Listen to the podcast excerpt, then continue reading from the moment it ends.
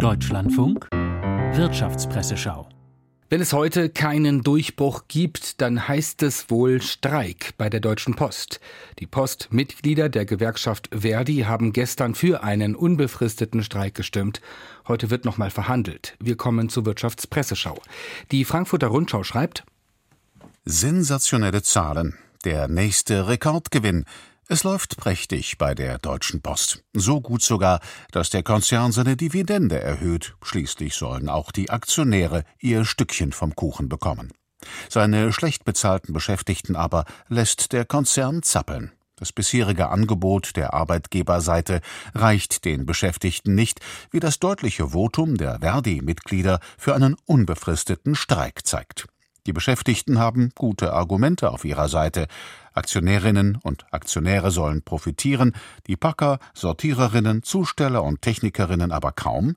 Da läuft etwas schief. Im Südkurier aus Konstanz ist zu lesen. Niemand bestreitet, dass die gestiegenen Lebenshaltungskosten gerade den unteren Einkommensgruppen besonders zusetzen. Die Geschäftszahlen weisen neue Rekorde bei Umsatz und Gewinn aus. Warum also nicht eine Scheibe davon für die Beschäftigten abschneiden? Der Haken?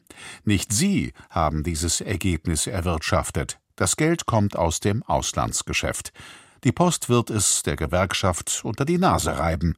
Man wird sich irgendwo in der Mitte treffen müssen. Die Frankfurter Allgemeine Zeitung geht auf den neuen Vorstandschef der Deutschen Post, Tobias Meyer, ein. Dass er der richtige Mann für schwierige Zeiten ist, hat er schon als Krisenmanager im Frachtgeschäft und danach in der Brief- und Paketsparte unter Beweis gestellt. Die freilich bleibt eine Dauerbaustelle, umso mehr dann, wenn die Tarifverhandlungen an diesem Wochenende doch noch scheitern und ein langer Streik das Geschäft lahmlegen sollte. Es wird höchste Zeit, dass sich beide Seiten aufeinander zubewegen. Dass die Post und Verdi es so kurzfristig noch einmal versuchen wollen, ist immerhin ein gutes Zeichen.